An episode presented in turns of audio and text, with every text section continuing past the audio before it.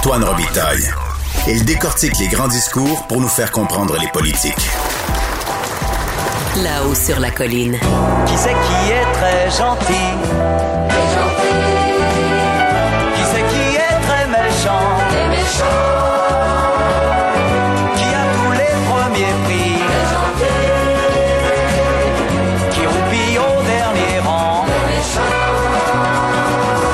C'est l'heure des bulletineuses de la colline. Bonjour Sophie Villeneuve et Yasmine Abdel-Fadel. Bonjour Antoine Robitaille. Bonjour Antoine. Bulletineuses car avec elles, tous les vendredis, nous remplissons le bulletin de nos élèves de la colline. On remet nos bonnets d'âne et nos méritas. On est alternativement gentils et méchants. Nos bulletineuses sont deux ex des arcanes politiques. Sophie est maintenant présidente de Article 79, un service de surveillance parlementaire, et Yasmine est consultante en communication et relations gouvernementales. Et vous pouvez aussi écouter leur balado, les bulletineuses. Ça a été enregistré ce matin, je pense, vendredi. Absolument. Bon, alors on va vous écouter. Nous débutons à notre habitude sur une note positive. On est gentil. Et comme le disait le ministre Yves Bolduc dans le temps, Oui, c'est Yasmine qui décide. on remercie Yves Bolduc de s'être prêté au jeu. Et Yasmine, tu remets le méritas machiavélique. En fait, c'est un méritas, mais c'est un méritas avec des cornes de diable. Et je l'accorde à Simon Jolin Barrette. Tu sais, on le disait depuis les dernières, euh, toutes les dernières semaines, Marois Risky, particulièrement efficace en période de questions. C'est une des, euh, des meilleures députées en période de questions, euh, je dirais, des, des oppositions. Puis quand elle se lève, elle peut faire mal. Elle peut faire très mal. Alors, c'est quoi la stratégie de Simon Jolin Barrette? C'est toujours de lui couper son élan quand elle pose la question. Lui couper euh, en demandant des questions de règlement. Donc, euh, le mot vérité, même s'il fait pas partie de l'index, il se lève continuellement pour dire que euh, la, députée s'engage sur une pente glissante.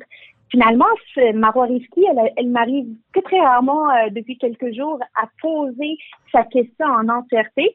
Elle perd le momentum, il la déstabilise et donc elle perd sa clip. Euh, Simon Jolin Barrette, c'est un méritage machiavélique, mais on aime ça de la stratégie en période de questions, nous. Bien. Méritas maintenant, de la part de Sophie, un méritas tir groupé. Oui, on dirait que les oppositions ont commencé à nous écouter, qu'ils nous entendent et que finalement, ils parlent d'autres sujets, mais aussi, comme on le notait la dernière fois, qu'ils agissent en tir groupé. Parce qu'on avait l'impression que c'était un peu éparpillé. Là, je pense que nos parlementaires, quand ils se sont déconfinés, ils se sont euh, un peu perdus puis ils ont voulu tirer dans toutes les directions. Et là, on en est revenu cette semaine à des tirs groupés, même des alternances des différents partis d'opposition euh, qui tous ensemble ont tiré en groupe sur le troisième lien. Donc, en accusant le gouvernement d'électoralisme, euh, on a, bon, d'abord, là, on le disait, on n'aura pas fini si on commence déjà à s'accuser d'électoralisme. À ce moment-ci, il reste encore un bon 15 mois avant la prochaine campagne. Et euh, on se place un peu en, en posture de faiblesse, je pense, du côté des oppositions. Mais bon, ça, on en reparlera. Donc, militants tir groupés aux oppositions en général. Soyons méchants maintenant, passons au bonnet d'âne. Absence de contrition, Yasmine. Jean-François Robert, toujours dans l'eau chaude. Pensez pas que s'il avait dit il y a déjà quelques semaines, euh, hey, je m'excuse, je me suis trompé, j'ai fait une erreur, on serait passé à autre chose? Rappelle les faits un peu à nos là. auditeurs, oui. Ben oui, il y a, il y a le, euh, le ministre de l'Éducation, Jean-François Roberge, qui avait déclaré que le que la méthodologie avec laquelle on avait fait les tests de, euh, de l'air dans les écoles avait été validée Mhm. par euh, la santé publique. Or, il s'avère, et chaque, chaque jour, euh, euh, on en apprend un peu plus, Oui, Radio-Canada sort des nouveaux ça- courriels à chaque semaine. à chaque semaine, et c'est gênant pour le pour le ministre de l'Éducation. On voit qu'il y, y a eu tentative d'influencer la santé publique pour qu'ils adoptent le même lexique, comme quoi ils ont validé ou que c'était conforme et que la santé publique ne voulait rien savoir de ça. Docteur Massé était même fâché de, euh, de se faire euh, utiliser de la sorte. Alors, Jean-François Roberge aurait dû faire un acte de contrition. Il ne l'a pas fait et il est en train d'en payer un fort prix, à plus forte raison, à quelques jours, quelques semaines d'un potentiel remaniement ministériel. C'est l'arrière-goût qu'il nous laisse là, euh, Oui. avant potentiellement de changer de portefeuille. Il en a fait une affaire de sémantique. Hein? Il a dit Ah, j'ai eu pas utilisé les bons mots quand même. Il y a un début là, de contrition, mais c'est peut-être pas Hey, assez. pour la petite blague, ça me rappelait, euh, ça me rappelait mes années avec Yves Bolduc et euh, on disait, euh, tu sais, faire des fouilles, faire des fouilles à nu euh, de manière respectueuse, Oui. ben, on lui avait reproché cette sémantique-là. Alors, Oui. imaginons des fouilles, des fouilles à nu avec, euh, des fouilles à nu avec des, euh, des tests de qualité de l'air validés qui n'ont pas été faits de manière respectueuse. Ben, ça pourrait être une phrase, un slogan pour le ministère de l'Éducation. Oh, OK. Maintenant, c'est au tour de Sophie d'être méchante. Bonnet d'âne, Ouais. autruche. Dans la même foulée, là, en fait, euh, Yasmine remet un bonnet d'âne à Jean-François Roberge et moi, j'en remets un au premier ministre qui continue d'endosser Jean-François Roberge.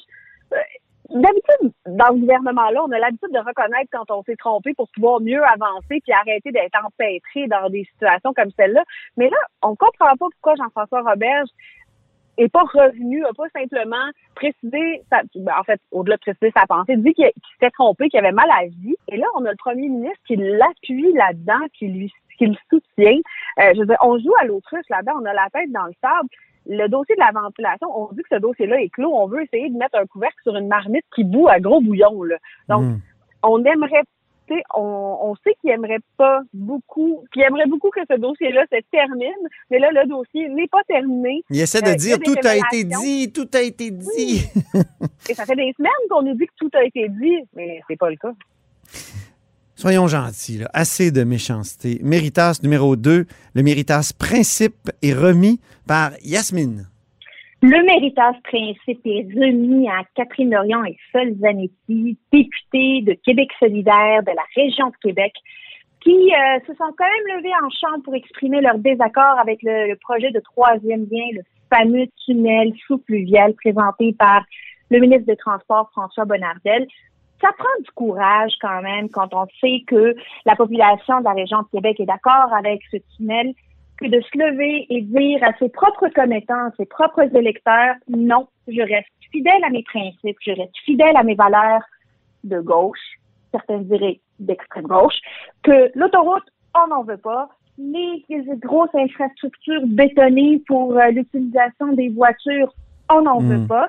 Euh, ça me rappelle d'ailleurs euh, le député de euh, Jonquière, Sylvain Gaudreau, qui lui aussi est resté fidèle à ses principes dans le dossier de GNL Québec et qui a exprimé son opposition au projet malgré le fait que Mais- euh, le, le projet est fortement soutenu par la population du Saguenay-Lac-Saint-Jean. Tu penses pas, Yasmine, que Catherine Dorion et Sol Zanetti n'ont pas le choix?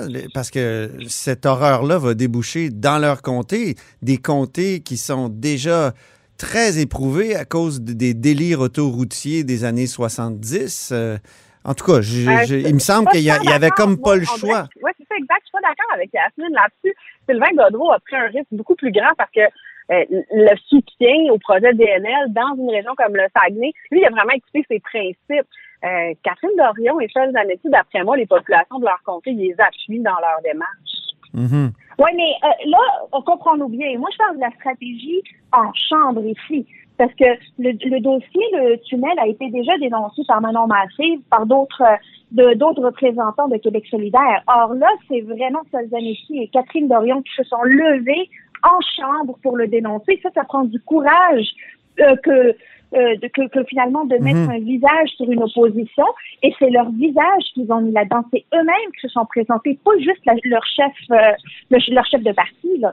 Ouais, je suis pas convaincue que ça va leur nuire, moi, par exemple. Au contraire, non, je pense que ça va le- Ouais. les aider parce que c'est c'est vraiment. Tu sais, on veut reconstruire des bretelles qu'on a démolies en 2007, Mhm. justement pour faire de la place à la vie dans Saint-Roch, euh, au- pas uniquement à- aux voitures en transit, en tout cas. Euh, moi, ce, projet-là me désespère. Maintenant, soyons, mais soyons gentils, soyons gentils. Euh, Méritas euh, numéro 2 de Sophie, c'est le Méritas Ténacité. Absolument. Euh, Marie-Claude Nichols, députée de Vaudreuil, qui revient chaque semaine. D'abord, euh, elle est, euh, elle est, euh, dotée d'une ministre de l'équipe B, euh, André Laforêt, qui a pour point de faiblesse le dossier de l'habitation. Et Marie-Claude Nichols, systématiquement, tous les mercredis, se lève et revient avec ce dossier-là. Et à l'approche du 1er juillet, je pense que c'est bien de pas lâcher le morceau parce que bon, de réponses, de réponses très, très évasives de la part d'André Laforêt. On commence à préciser quelque chose. J'ai l'impression que euh, interventions répétées, sa ténacité vont finir par payer pour ce dossier-là. Dossier qui est très noble par ailleurs avec l'augmentation incroyable des prix des loyers, spécialement à, Montréal, mais aussi avec l'absence de disponibilité de loyers un peu partout au Québec, de loyers abordables. Mhm. Sortons nos cordes maintenant. Euh, bonne numéro 2. Occasion manquée, Yasmine. Je reviens au fameux sujet de la ventilation et de la qualité de l'air dans les écoles. Hmm. Est-ce que vous vous êtes rendu compte qu'il n'y a eu aucune question posée à Christian Dubé là-dessus? C'est quand même la santé publique qui relève du ministère de, de, de la Santé qui a dit non, vous n'allez pas nous utiliser. Comment se fait-il que les oppositions, que ce soit les libéraux, Québec solidaire ou le PQ, n'aient posé aucune question à Christian Dubé quant à sa réaction à voir les courriels de Richard Massé? Est-ce que le cabinet du ministère de l'Éducation était au courant de la tentative du ministère de l'Éducation d'influencer la santé publique? C'était une question en or. L'objectif maintenant, là, Jean-François Roberge est brûlé. Il a une patate chaude qu'il est en train de lui brûler les mains. Mais là, politiquement, tu veux y associer tout le gouvernement. Fait que tu veux parler au ministère de la Santé, tu veux parler au premier ministre. Est-ce que tout le monde était d'accord avec la stratégie de Jean-François Roberge et de son cabinet? C'était une question en or, une balle en or, Mhm. les oppositions ont échappé. Hmm, intéressant. Euh, bonne dame numéro 2, Sophie. Manque de cohérence et mauvaise foi. Ouais, moi, je, tu sais, le dossier du troisième lien, il soulève beaucoup d'éléments politiques, puis on en a parlé, puis là, ben, on peut être d'accord, on peut être contre, Oui. mais moi, l'affaire qui me chatouille le plus cette semaine, c'est la position, le changement de position des libéraux. On, je trouve qu'on manque de cohérence, on fait preuve de mauvaise foi. Puis les libéraux accusent la CAQ d'électoralisme avec ce projet-là de troisième lien, là. Mais là, une minute. On peut toujours placer les choses en perspective.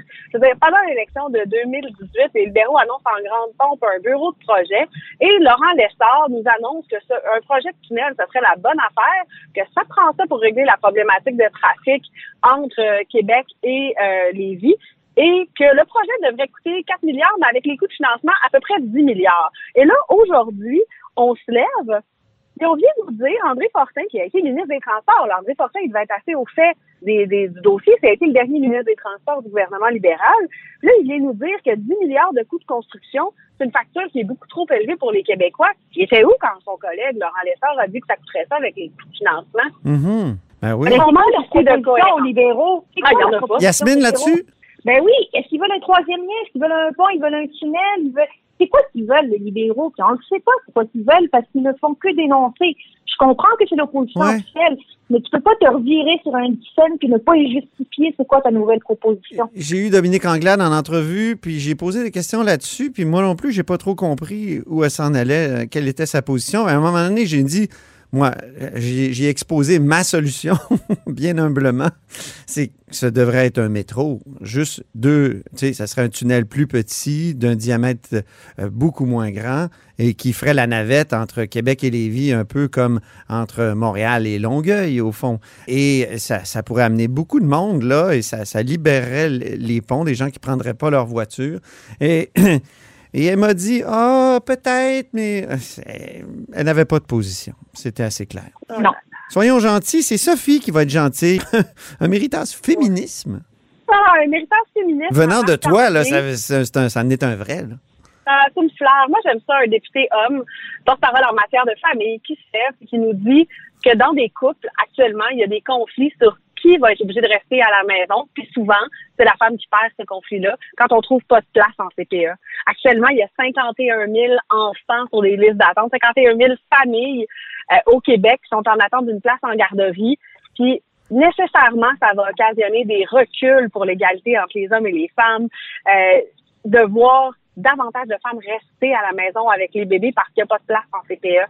Je peux pas croire que ce réseau-là, qui est une fierté internationale, c'est même pas une fierté nationale. Le réseau des CPS, c'est une fierté internationale. Bon, que ça vienne d'un libéral qui a été là pendant certaines, un bon nombre d'années où il n'y a pas de place qui se sont développées, c'est une autre chose, mais qui se lève aujourd'hui et qui utilise cet argument-là, moi, c'est euh, c'est toujours doux à mes oreilles. On finit sur de la méchanceté pure. bonnet d'âne numéro 3. Yasmine, tu remets un bonnet d'âne, le chasseur du sac, et Sophie, un bonnet d'âne baveux. Allez-y, à tour de rôle. Le chasseur du sac, Antoine et Sophie. Le tunnel, c'est un tunnel caquiste. C'est bien l'affaire avec laquelle je suis d'accord avec l'opposition officielle.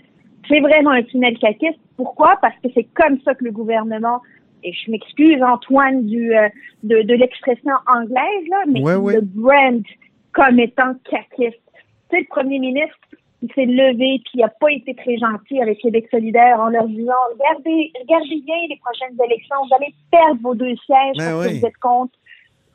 Et il y a la, la, la, la vice-première ministre qui s'est levée pour dire que la CAC proposait à la population de Chaudière-Appalaches et euh, de la capitale nationale euh, un tunnel. Là, c'est-tu la CAQ ou c'est le gouvernement? Parce Ben que oui. c'est comme différent comme enveloppe. Parce que Moi, je te proposerais l'étiquette. sort de notre poche. Au lieu de, de, de ça. brand, je te, proposerais étiquette caquiste. Baveux, C'est l'étiquette caquiste. le bonnet d'âne baveux maintenant, Sophie? Ah oui, le premier ministre, ça, lui ressemble pas tant que ça. On dirait que le premier ministre, il manque un goût. Il manque un Jean-Marc Fournier ou un Jacques Dupuis pour venir euh, faire le, le... Bon, attends, on- on- encore une fois, une expression anglaise, Antoine, on est de mauvaises élèves aujourd'hui. Ouais. Alors, un, un fier à bras. Il lui manque un fier à bras Ah, au sein ça. du gouvernement euh, pour venir euh, envoyer des pointes un peu plus euh, un peu plus délicates. Parce que là, euh, François Legault qui se lève et qui dit à Manon Massé, vous avez juste deux comtés euh, du côté de Québec, si vous en avez pas dans Chaudière-Appalaches, on verra combien il va vous en rester au terme de la campagne électorale, puis vous irez sûrement pas en chercher dans Chaudière-Appalaches. C'était pas correct. C'est pas très c'est Ouais. pas très premier ministre. Exactement. Eh bien, merci. rôle. Merci Non, beaucoup, les bulletineuses. Merci infiniment. Puis on va écouter votre balado enregistré ce matin, en plus de cette conversation-là. Et à la semaine prochaine. À la semaine prochaine. La semaine prochaine. Ce segment politique vous est offert par Article 79 Surveillance parlementaire. Pour être les premiers informés de ce qui se passe sur la colline, faites confiance à Article 79. Résumé des périodes de questions, suivi des projets de loi, décrets, nominations et tous les travaux parlementaires. Voyez les forfaits et abonnez-vous sur article79.com. Et c'est tout pour La Haut sur la Colline en ce vendredi. Merci infiniment d'avoir été des nôtres toute la semaine. N'hésitez surtout pas à diffuser vos segments préférés sur vos réseaux. Comme ça, l'émission se fait connaître. Et je vous dis à lundi. Cube Radio.